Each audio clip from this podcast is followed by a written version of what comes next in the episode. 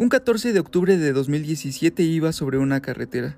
Mi hermana y mi mejor amigo nos dirigíamos a lo que posiblemente es lo más arriesgado que he hecho con mi vida. Mientras el vehículo avanzaba, pensaba en quién era hasta hace un año atrás y lo comparaba con quién era en ese momento. Creo que era una persona más que promedio, que tenía un trabajo común y hacía actividades comunes. Lanzarse en paracaídas a 17.000 pies de altura era algo que rompía completamente mi rutina. A pesar de la normalidad de mi vida, creo que nunca he temido por tomar acciones riesgosas, o quizá sea mi imposible capacidad de decir que no. Pero realizar una actividad de este extremo necesita de un impulso. El 2017 fue extraño en general. En enero de ese año me habían ofrecido un empleo que implicaba mudarme a la capital del país, pues el aeropuerto me quedaría más cerca y podría realizar con más facilidad una gira de trabajo como administrador de redes sociales de una personalidad que podemos decir era importante. Desconozco cuántas millas recorrí o cuántas ciudades y pueblos visité. Algunas veces me cae a la mente que hay lugares que ya conozco pero no atesoro.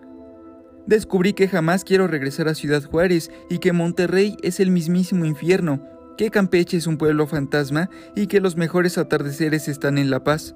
Fue una experiencia que alimentó mi vida personal y profesional y que a pesar de la distancia nunca me sentí solo.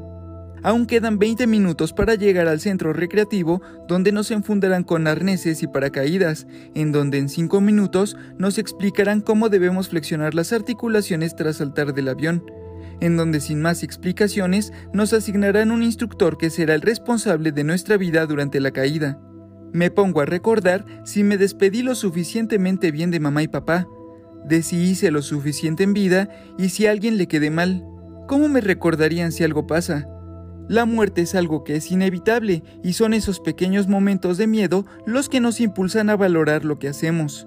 ¿Quién iba a pensar que un año después de esta experiencia sería justamente la muerte la que volvería a cambiar mi vida y que en similitud una caída desde el cielo le arrebataría la vida al proyecto del que era parte?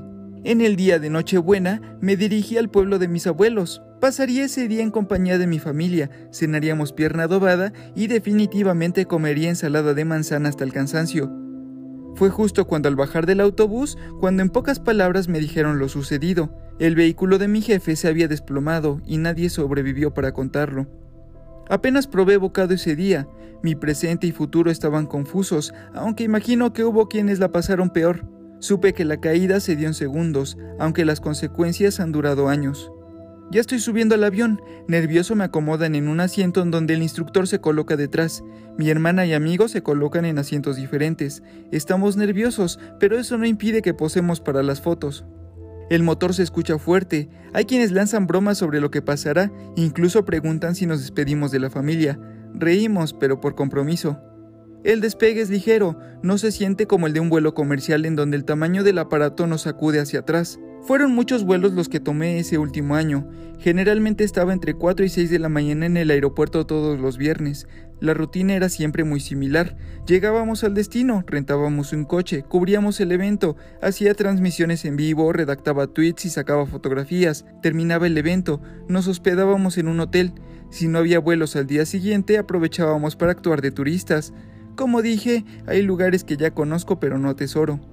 Abren la puerta del avión. Saltan un par de personas antes que yo. El instructor ya me amarró a su torso. Agachados nos acercamos a la abertura por la que entra mucho aire. Mi hermana y mi amigo vienen detrás. Yo salto. Bajo del autobús y tomo un Uber. Me dirijo a la oficina que usábamos de búnker. Mis compañeros ya están ahí, desvelados y con rostros desencajados. Supe que hubo quienes organizaron protocolos funerarios de último momento. Sé que nuestra responsabilidad es no ir y valorar qué podemos hacer desde nuestras trincheras, aunque no hay mucho que hacer. Ese día comienza un proceso de valoración. Fue una tragedia, sí, pero también la oportunidad de salir de lo que muchos denominan como la zona de confort. No sabría qué me depararía el futuro, pero como la experiencia un año atrás, lo único que podía hacer era soltarme, saltar. Siento un golpe de aire en las mejillas, no cierro los ojos porque me interesa vivir la experiencia. Estoy volando. Pienso que si Superman existiera, esto sería su experiencia del día a día. Volar, disfrutar del aire frío, ver lo diminuto del paisaje y entender lo pequeños que somos. Sigo cayendo, pero ahora sin miedo. Sigo cayendo y lo entiendo como un bautizo, como volver a nacer. No me preocupa ni mi pasado ni mi futuro. Me dan la oportunidad de planear el paracaídas. Giro al lado del que aplico más fuerza. Por un momento estoy girando a 90 grados, grito de terror, pero no me detengo. Sigo girando para los pocos minutos aterrizar. Mis pies tocan el suelo y torpemente tropiezo. Solo río. Volteo al cielo en busca de gente que quiero. Ya están en camino. No sé si repetiría la experiencia, posiblemente sí. La caída me ha demostrado que no hay nada como tener los pies en la tierra, pero sobre todo a valorar mi tiempo. Creo que ahora es lo que más atesoro.